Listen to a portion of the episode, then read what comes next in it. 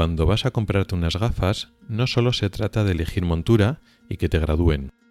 Cristales reducidos, antirreflejos, filtro de luz azul, varias opciones que tenemos que elegir. Ofrecen ventajas, pero también desventajas, además de aumentar el precio. ¿Complicado? Hoy te lo explico. Soy Rubén Pascual y esto es Ocularis, tu podcast sobre salud visual en AV Podcast. Bienvenido al episodio decimoprimero de noviembre de 2019. Comenzamos.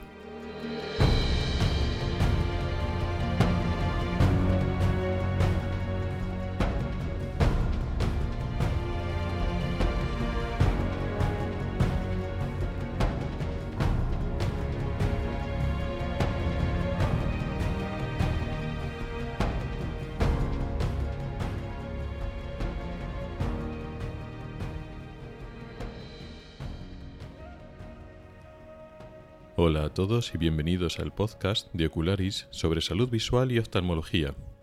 Soy Rubén Pascual, oftalmólogo y divulgador a través de este podcast y del blog ocularis.es. Este es el episodio primero, correspondiente al mes de noviembre de 2019. Y hoy vamos a hablar de gafas, pero no de gafas en general, ya dediqué un episodio, sino a cómo elegir unas gafas, a analizar las diferentes propiedades, las diferentes opciones que tenemos a la hora de elegir unas gafas para comprar y cómo de cierto, cómo de importante, cómo de interesante, cómo de conveniente es cada una de estas principales opciones. Este tema, el tema de hoy, ha sido propuesto por correo electrónico por un oyente llamado Bultur, al que le quiero agradecer la propuesta. Precisamente ese tema ya lo tenía planteado para hablar de él, pero en el blog. Y de hecho, hace poco he escrito un artículo del blog en donde he tratado la mayor parte de los temas que vamos a hablar hoy, quizá con más profundidad, con alguna imagen, descrito un poco más en detalle. Pero como veo que el tema es interesante, porque me lo habían propuesto eh, por varios sitios, uno, unos para el blog, otros para el podcast, me parece interesante tenerlo en los dos medios. Aquí vamos a hablar, digamos, con un vocabulario diferente y siendo un poco más técnicos o más descriptivos, tenemos el artículo. Con lo cual, si lo que vamos a hablar hoy os resulta interesante y queréis ampliar y saber más, en las notas del programa os dejaré el, el enlace al artículo del blog para que podáis desarrollar más las opciones y los temas que más os, os hayan interesado de lo que hemos dicho hoy.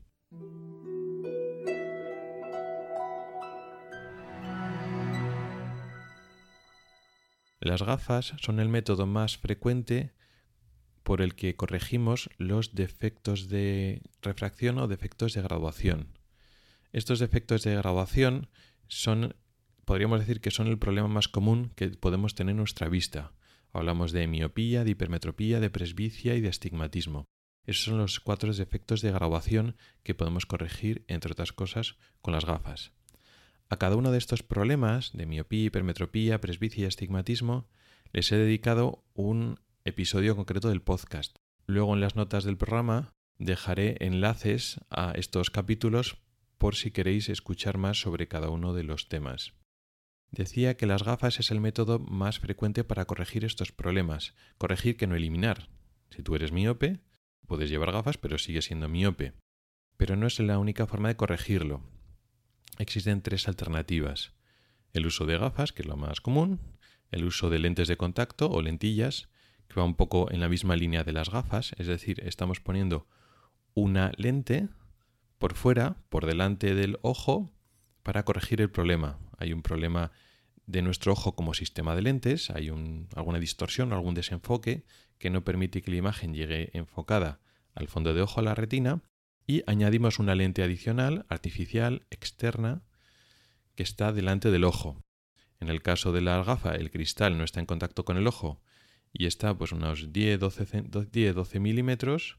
Y en el caso de la lente de contacto, de la lentilla, está aplicada, está en contacto con el exterior del ojo, con la córnea. Pero la idea es el mismo. La tercera forma de corregir un defecto de graduación es mediante cirugía en el cual intervenimos el ojo. Hay diferentes modalidades sobre la córnea, metiendo lentes dentro del ojo. Cada una de estas tres maneras tiene sus ventajas y sus desventajas. De las tres, la que tiene menos riesgos es, y la que está más usada, como decíamos, es las gafas y es lo que vamos a hablar hoy. Una duda que puede surgir al hablar de este tema es que mm, sobre gafas eh, sabe bastante, o sobre todo el optometrista, el óptico, que es el encargado normalmente de, graduar, es el profesional no médico que suele estar principalmente en las ópticas, aunque también está en clínicas oftalmológicas y en la sanidad pública, menos, pero también hay y es un poco el encargado el que se suele ocupar del tema de la graduación, de la refracción, es decir, de corregir los defectos que he mencionado antes, la miopía, la hipermetropía, el astigmatismo, la vista cansada, por lo menos en condiciones, mm, digamos, normales, en, adultos y en graduaciones, digamos, normales, las más habituales.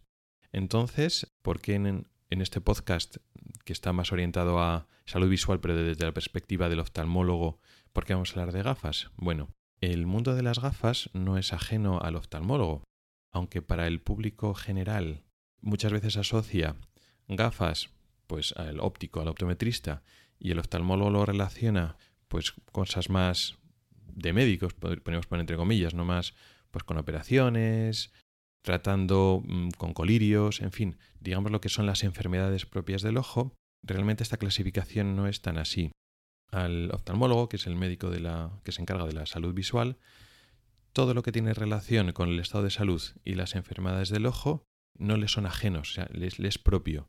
Tiene que conocer cualquier cosa que tiene relación con la salud y la enfermedad del ojo.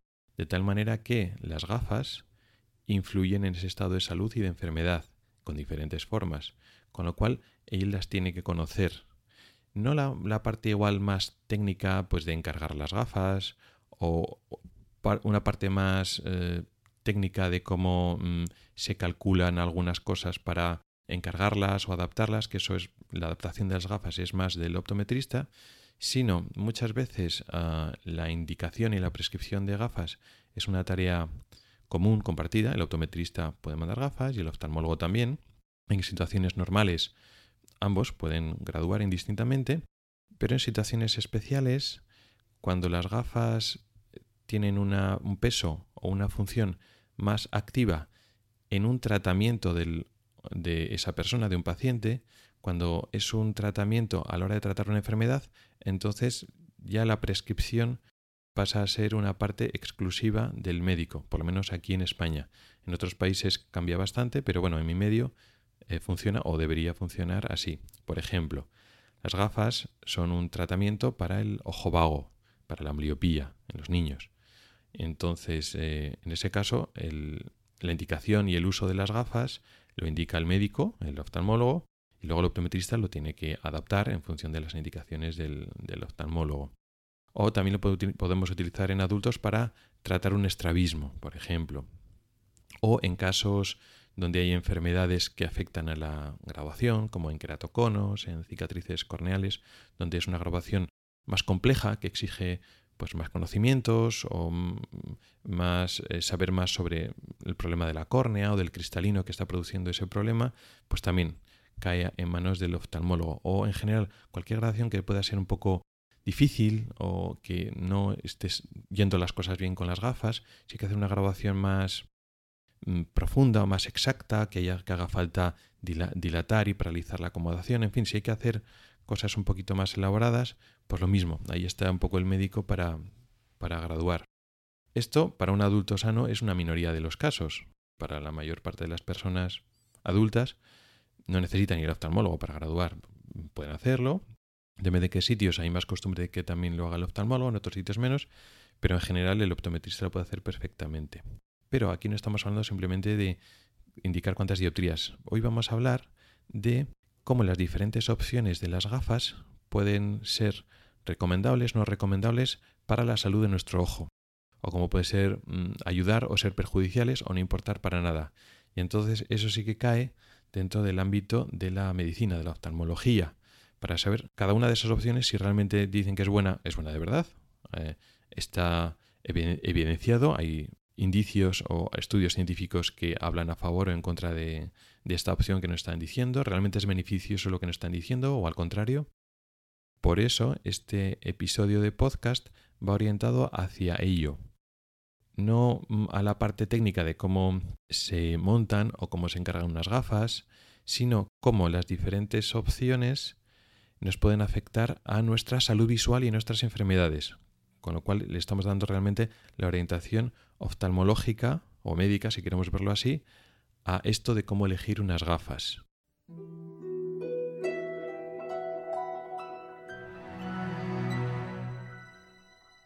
Así que vamos a empezar ya con el tema. Las gafas se componen de dos elementos fundamentales, que es la montura, el marco y los cristales.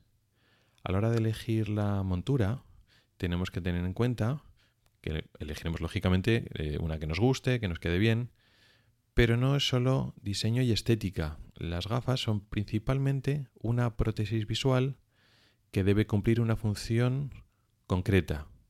Eso es más importante que el que sea un complemento de moda.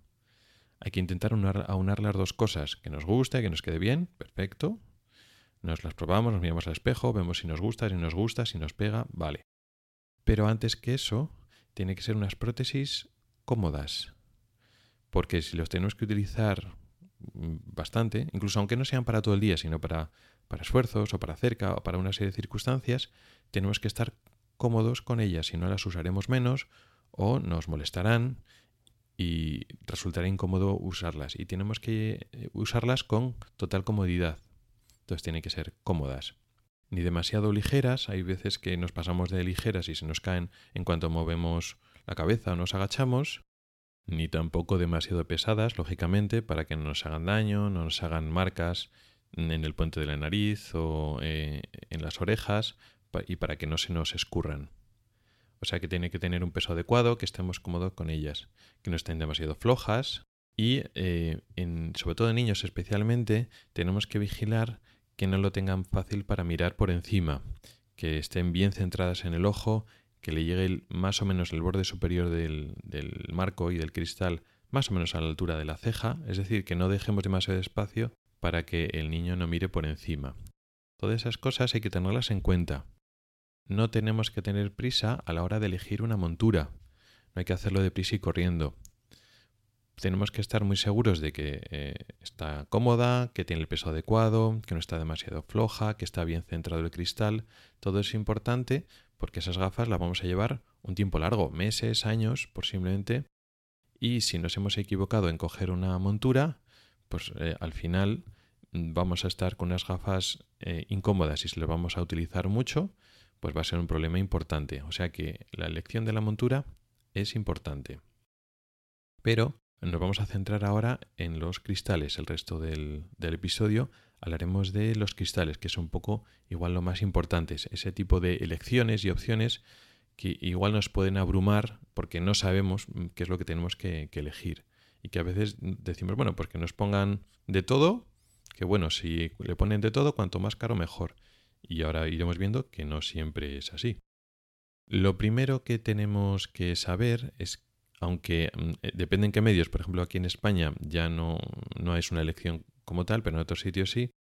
La primera diferencia de los cristales, de la tipificación de los cristales, es que hay minerales y orgánicos. Los minerales son los cristales de vidrio, los antiguos, que es cristal cristal realmente, que se puede caer y romper como cuando se rompe un vaso. Y luego están los orgánicos. Los orgánicos realmente son de un material parecido al plástico, que no se rompen como un vidrio. O sea, cuando se caen, eh, se rayan, pero no se rompen. Decía que España, como en otros sitios, ya no te ofrecen la elección entre minerales y orgánicos. Solo hay orgánicos, no te ofrecen más en la óptica. Y es lógico, al final los cristales eh, minerales se han quedado obsoletos, son más pesados y son más peligrosos. ¿Por qué son más peligrosos? Porque con un golpe de las gafas se puede romper el cristal en fragmentos de cristal más pequeños, digamos con, filo o con punta, y eso podría dañar seriamente al párpado y al ojo. En ese sentido, los cristales orgánicos son más seguros, porque recibimos un golpe y el cristal se va a mantener íntegro, no se va a partir en pedacitos que van a ser como pequeños cuchillos que nos pueden cortar el ojo. Sí que nos podemos hacer daño si nos dan un golpazo con, a la gafa. En la misma, el mismo cristal o la misma montura, el borde del cristal puede hacernos daño pues en la zona de la ceja, en la piel de alrededor. Pero eso siempre va a ser menos peligroso que el cristal se rompa y los cristales se proyecten hacia el ojo porque no va a ser tan cortante el borde de un cristal íntegro, entero, que cuando un cristal se rompe. Con lo cual los orgánicos en principio son superiores en global. Sí que es cierto, el orgánico tiene una desventaja que es que se raya más que el, que el mineral, pero al final las ventajas del mineral superan esos inconvenientes de que se raye. También tiene otra ventaja, también importante, que el orgánico es mucho más ligero. Y además, según van cambiando los materiales de los cristales orgánicos, porque esto también se va mejorando con el paso de los años, cada vez son más ligeros. Y eso es importante sobre todo en graduaciones altas. En personas que tienen muchas dioptrías, eh, los gafas muy antiguas de cristales minerales, aparte que eran eso, eran gruesos, eran pesados, eran cristales muy pesados. Mientras que ahora, pues esas mismas graduaciones altas, con un cristal orgánico, aparte de que puede ser reducido, que luego hablaremos de ello, encima de por sí van a ser un material más ligero y eso es siempre una, una ventaja en estas graduaciones altas. Bien, ya tenemos que el cristal va a ser orgánico, eso ya lo tenemos claro, posiblemente ni nos den a elegirlo. Y ahora tenemos que ir haciendo decisiones más por nosotros mismos. Normalmente el optometrista o el que nos atiende en la óptica nos va a dar a elegir diferentes opciones. Hay veces que no, hay veces que nos las da por defecto y incluso, pues bueno, si no sabemos, pues le pedimos consejo a él y él nos lo dirá. Sin embargo, sí que recomiendo mm, preguntarlo, porque realmente mm, si nos va a poner cosas que nosotros no sabemos, realmente estamos comprando un producto que estamos gastando nuestro dinero y en, este sentido somos más clientes que pacientes. Es decir, nosotros cuando estamos en la consulta del médico, pues que nos trata, que nos prescribe, pues que sé, un colirio, una cirugía o unas gafas, ahí estamos como pacientes. Sin embargo, cuando vamos a la óptica, la óptica eh, no es un establecimiento sanitario como tal, como un centro de salud, eh, es un establecimiento comercial donde están vendiendo gafas. Nos pueden aconsejar, pero también tienen la opción de que están vendiéndonos un producto.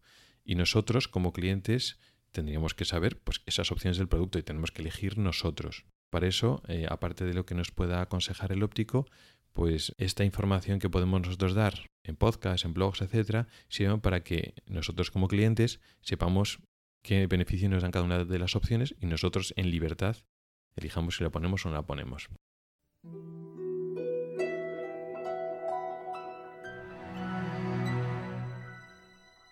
¿Qué opciones tenemos? Primero tenemos que hablar de la reducción del cristal. Los cristales eh, orgánicos, que es lo que vamos a elegir, tienen varias opciones de reducción. Reducción significa que pueden ser más delgados, pagando más, ¿no? Con un cristal de diferente, no calidad, sino eh, porque un cristal no reducido no tiene menos calidad óptica. Pero gastando más dinero nos permite que el material del cristal es diferente y con menos grosor pueda corregir un mismo número de dioptrías. Cuando son graduaciones bajas, eh, que cuando no está corregido el, grosor del cristal es normal, pues eso no es muy importante. la opción de reducir el cristal sobre todo nos la vamos a plantear en graduaciones medias y altas. Conforme más dioptrías tenemos, el cristal tiene que ser más grueso, más gordo y hasta cierto punto más pesado. En orgánicos se nota menos, pero también es cierto que va pesando más, pero sobre todo abulta. Son gafas más abultadas, un cristal más gordo. Si nos gastamos más dinero en reducir el cristal, pues para ese mismo número de dioptrías, que ya son medias altas decíamos, pues el cristal es más delgado.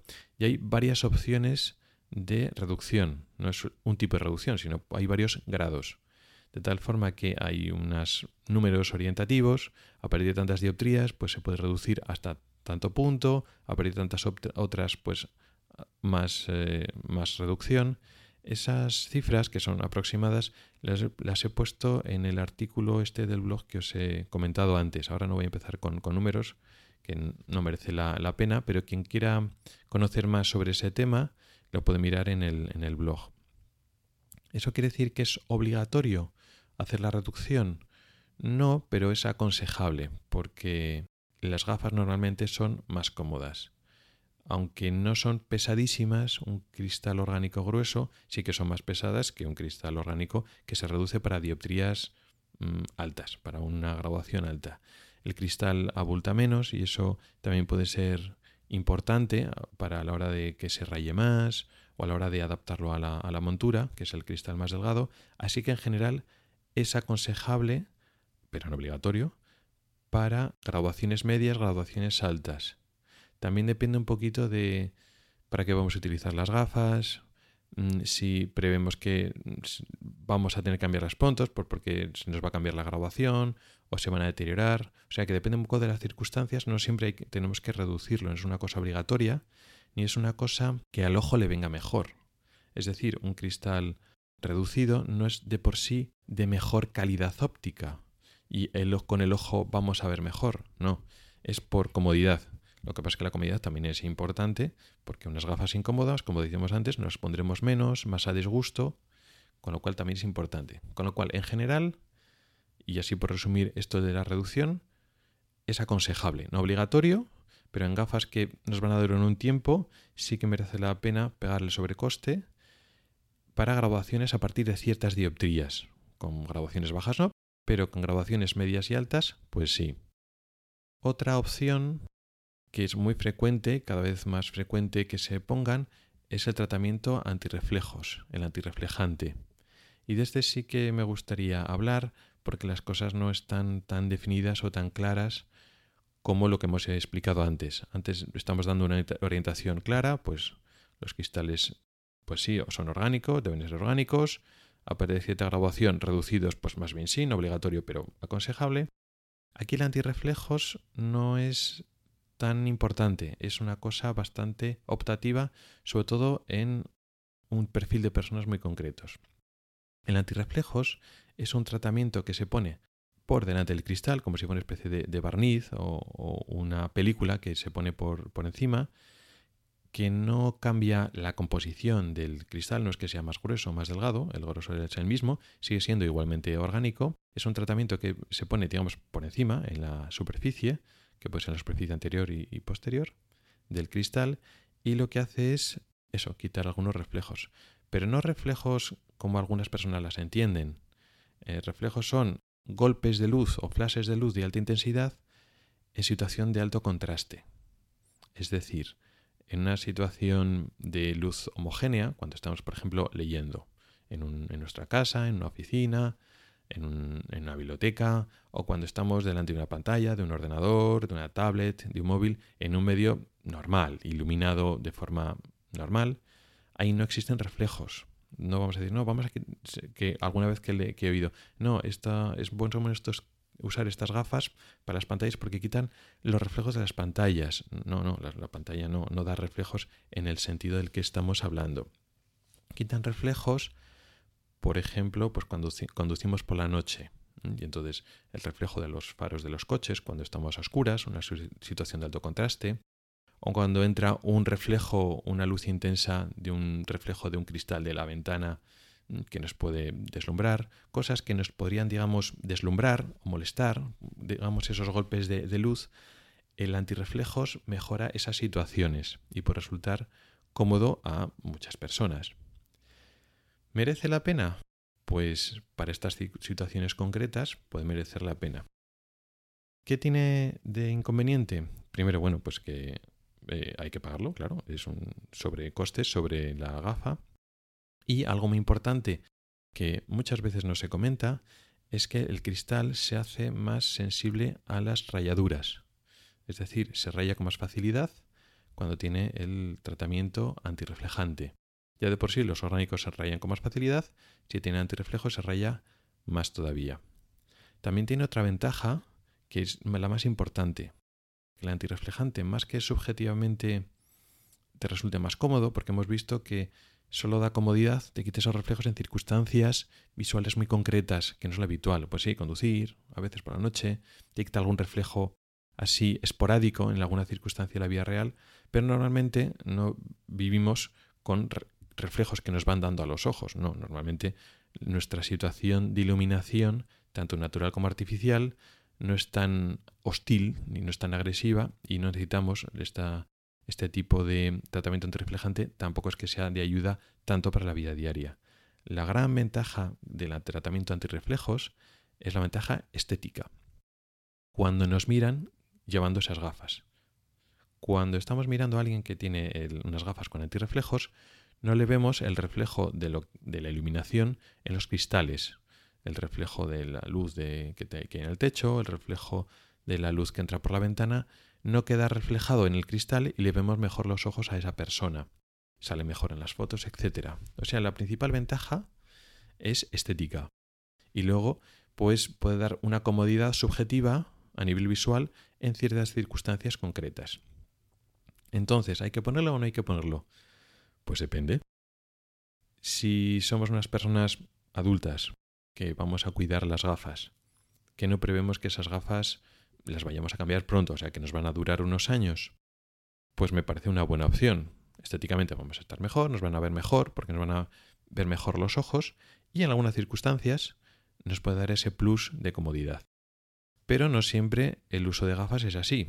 Vamos al otro extremo. Vamos a pensar en que ponemos las gafas a un niño, un adolescente quizás, que mm, cuida peor las gafas y de por sí van a tener tendencia a rayarse más porque el niño, pues bueno, pues no las cuida como un adulto. Claro, si tiene tratamiento antirreflejos, se deteriora antes, con lo cual antes tendremos que cambiar esas gafas. Y eh, el niño no tampoco se va a someter a situaciones en las que pues, tenga que conducir por la noche, por ejemplo, con lo cual ese antirreflejos tampoco es algo que le vaya a dar una comodidad de uso a nivel visual. Eh, a nivel visual, a nivel puramente de enfermedades y del estado de salud, el antirreflejos no, no ofrece ventaja, solo es una comodidad, pero son en circunstancias concretas, que por ejemplo en el caso de un niño, pues no se contemplan. Y eh, está la ventaja estética, lógicamente, pues el niño pues le haces una foto y posiblemente salga mejor porque se le ven mejor los ojos, se quitan los, reflejos de los cristales cuando le estás mirando al niño. Pues sí, eso tiene ventaja del antirreflejos. ¿Merece la pena gastarse ese dinero? Pues depende, Depende primero del dinero que tengamos, de lo que estamos dispuestos a, gastarnos, eh, de cómo cuida el niño las gafas, de, cómo se van a deteriorar. Porque claro, cuando tú haces unas, le haces unas gafas al niño, que pueden ser, si ya tiene varias, varias dioptrías, pues puede ser una gafa cara, y en dos meses están súper deterioradas, pues en fin, no, no es algo interesante. Y claro, si el antirreflejos colabora a que se deterioren antes, pues igual no es la mejor opción para un niño o un adolescente. O por ejemplo, para un adulto, si quieres comprarte unas gafas pero no te quieres gastar mucho dinero, o si quieres coger unas gafas de repuesto, pues ya sabes que bueno, que el antirreflejos no es para nada obligatorio. Bueno, es una cosa como opcional.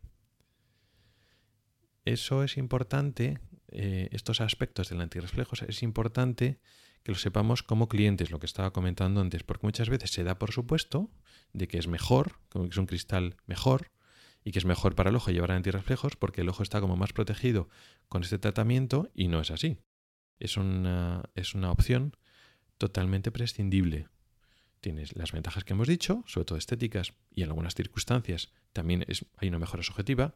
Hay personas que sí, que, le molestan mucho los reflejos y con el antirreflejante está muy cómodo, perfecto, pero no es la generalidad, la generalidad de las personas.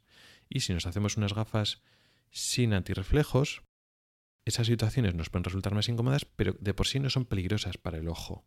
Es decir, no son unas gafas malas que nos pongan en peligro la salud de nuestro ojo, no va a causar ninguna enfermedad. Es mm, que algunas personas lo encuentran más cómodos.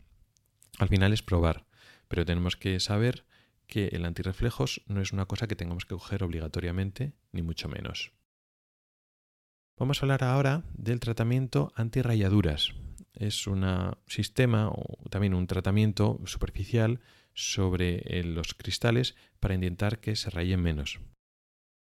¿Es útil utilizarlos? Eh, ¿Es interesante ponerlos? Bueno, Esto no lo ponen de forma tan globalizada, lo mismo que el antirreflejos normalmente, por lo menos aquí en, España, lo intentan poner en casi todas las gafas, las que compramos, no las que te ofrecen de forma entre comillas, gratuitas como una oferta y tal, que son gafas más básicas, sino las gafas buenas, las que vamos a gastar un dinero, sí que te intentan meter antirreflejos en casi todas. En antirrayaduras no te insisten tanto, pero es una opción que podemos elegir o no elegir. ¿Interesa? Pues, pues lo mismo. Em, es un sobrecoste en las gafas y protegen hasta cierto punto las rayaduras.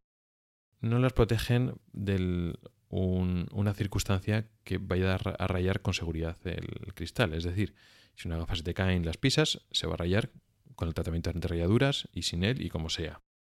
Con lo cual, pues protege y puede prolongar la vida de las gafas para una persona que de por sí las cuida. Volvemos al, ejemplo extremo de antes. Una persona adulta que cuida muy bien las gafas, que las coloca siempre mm, boca arriba para que el borde del cristal nunca se apoye sobre la mesa, sobre la superficie, que las cuiden, las guarde en su funda, etcétera para esas personas el tratamiento antirrayaduras puede ser interesante porque va a prolongar más su vida. Si esas gafas van a durar, claro, también hay que pensar eso, porque tenemos unas gafas, yo que sé, por ejemplo, progresivas.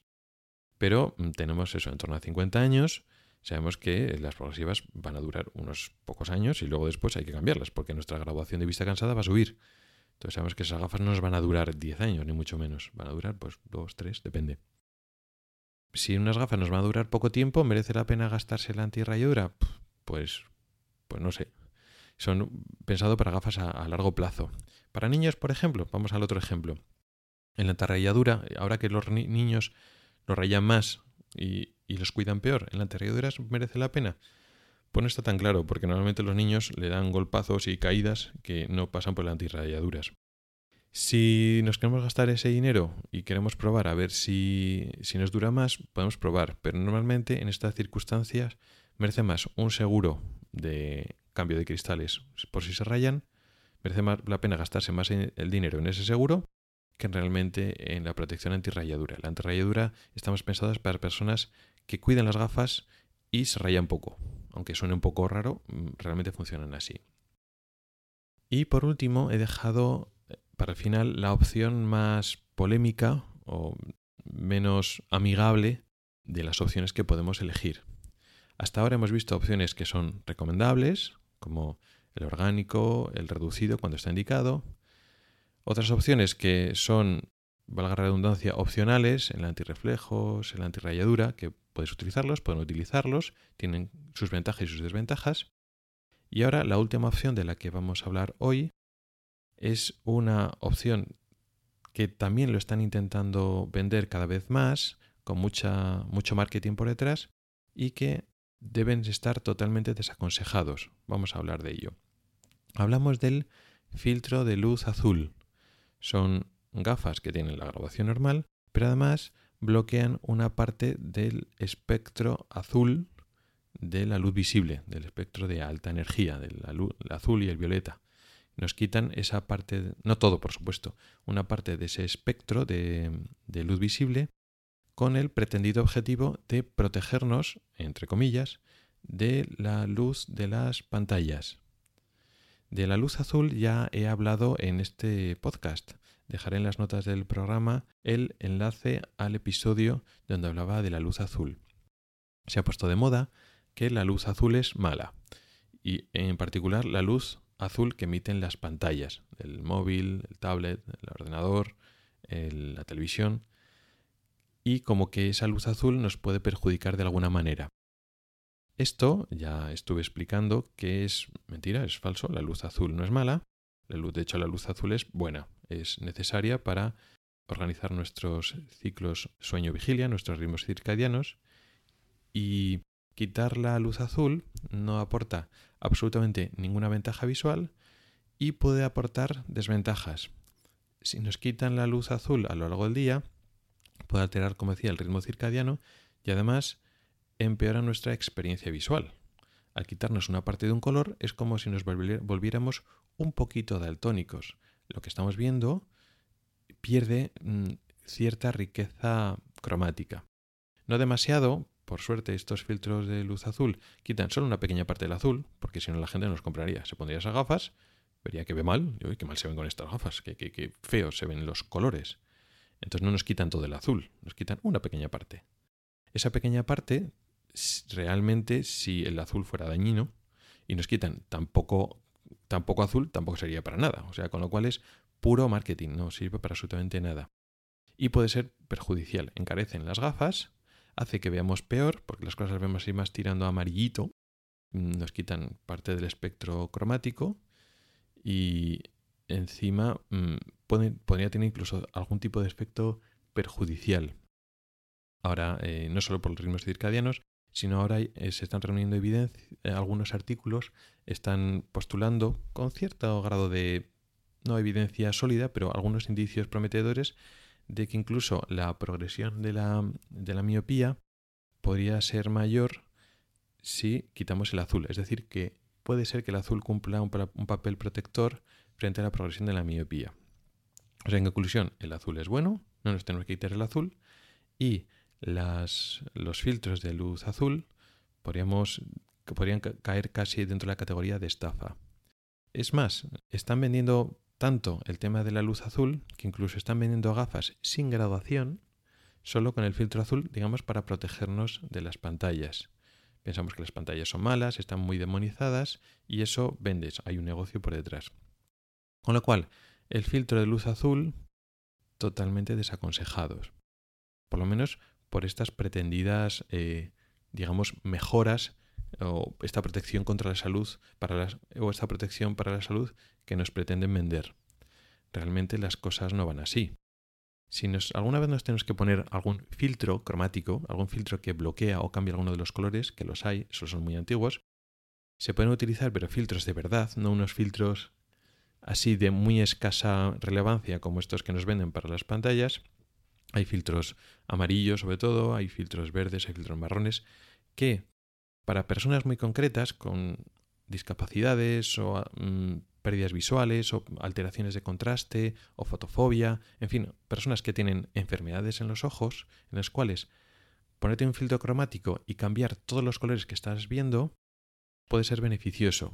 Te cambian todos los colores, te cambian totalmente la experiencia visual, te empobrecen hasta cierto punto tu visión en colores, pero ganas contraste o te quitan parte de las molestias por la luz, pero estos son filtros muy concretos que se usan personalizados para necesidades concretas de pacientes con problemas en los ojos. Esto es otro contexto totalmente diferente a usar para todo el mundo, para la gente normal, este filtro de luz azul que no sirve para básicamente nada. Con lo cual sí que hay filtros hay filtros que nos quitan algunos colores, sobre todo los filtros amarillos, que mejoran el contraste en algunas circunstancias en personas con problemas concretos de visión, y entonces es una ayuda.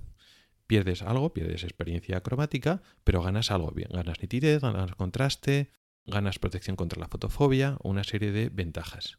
En ese contexto sí, claro, eh, se usan filtros desde hacía muchos años, no es nada nuevo, pero esto no es unas gafas normales para todo el mundo, ni mucho menos. Con lo cual, los filtros de luz azul totalmente desaconsejados.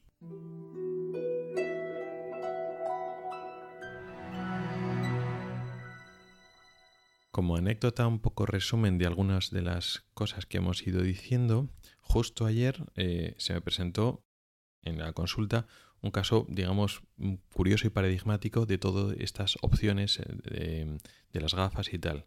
Me vino una, bueno, una madre con una niña con con bastantes dioptrías, creo que eran 7, 8 dioptrías, que tenía, bueno, pues eh, en su momento se hizo las gafas buenas, ¿no? Reducidas, con el antirreflejo, con todo puesto. Y luego después, como quería tener unas gafas repuesto, repuesto pues por si caso pues, se rompían las gafas, la niña necesitaba las gafas, no podía estar ni un día sin, sin, sus gafas porque tenía muchas dioptrías, pues también se hizo por una oferta, pues unas creo que gratis o por un poco de dinero más, le hicieron unas gafas con la misma graduación, pero básicas. Eh, sin reducción, sin reflejo, sin nada. Venía, le, mandé las gafas a la, niña y bueno, vino como revisión unos meses después y venía usando las gafas de repuesto, porque las gafas buenas, que también las traía, evidentemente muy reducidas, eh, muy delgaditas, muy, muy bien, pero estaban súper rayadas y, hecho, en menos de un mes, dos meses, las tenía súper rayadas y bueno, mientras tanto fue aguantando con las, con las otras. Y las otras aguantaron perfectamente, no se estaban rayando. No estaban reducidas y realmente eran más abultadas. Como era hipermetropía, tiene una eh, estaba abultada sobre todo en el centro, pero en la, en la, periferia del cristal no, con lo cual a nivel de montura pues no había problema para el montaje. Sí que eran algo más pesadas, pero eh, sí que es cierto que han mejorado mucho los últimamente estos últimos años el material con el que hacen los cristales orgánicos, de tal forma que incluso, aunque pesaba más que la otra, que las, las gafas, vamos a decir, buenas, las que tenían reducidas, realmente no estaban pesando demasiado. Entonces las líneas no les eran más pesadas, pero no les estaban resultando incómodas. Realmente tenía un peso, bueno, para las dioptrías que tenía, bastante tolerable. A la niña no le estaba molestando. Como no tenía el tratamiento antirreflejos, le estaban durando más los, los cristales y de hecho apenas estaban rayadas. Con lo cual está usando más las gafas básicas, las que iban casi gratis para que nos entendamos, que las, que las buenas que le duraron poco tiempo. ¿Eso quiere decir que siempre hay que coger gafas básicas a los niños? No, siempre no. Y lo, de la reducción, a pesar de que estas no reducidas tampoco estaban tan mal, la reducción puede ser aconsejable. Pero, por ejemplo, cuando miren las gafas buenas, realmente no es que tuviera rayado el cristal, unos rayones en el propio cristal, sino estaba digamos, en la película anterior, lo que es la, capa del antirreflejos. Entonces, muchas veces para muchos niños el antirreflejos, pues sí, eh, yo se explica a la madre, oye, pues mira, estéticamente el antirreflejos pues, se le queda mejor, bueno, pues sí, y las gafas con antirreflejos no son peores. Pero claro, en ese contexto, con, con la experiencia de la madre, pues claro, valora. Dice, pues, pues hombre, pues para que me la raye tanto, pues sí, la, la próxima gafa me las hago reducidas, pero no pongo antirreflejos. Para un adulto que las cuida más, pues el antirreflejos pues mejor. Para un adolescente que ya cuida más las gafas, pues sí, el antirreflejos está muy bien. Pero bueno, hay que elegir tanto el antirreflejos como igual la reducción en algunas gafas que ya no están saliendo muy caras y que tampoco tienen tanta graduación, igual por debajo de las 3-4 dioptrías, sí. Pues el antirreflejo te reduce algo, pero igual tampoco es tan importante. Igual a partir de las 6-7 dioptrías sí que es más importante que en graduaciones medias. En fin, que eh, las cosas hay que pensarlas y hay que decidir no por gastarnos más dinero en las gafas, van a ser siempre mejores.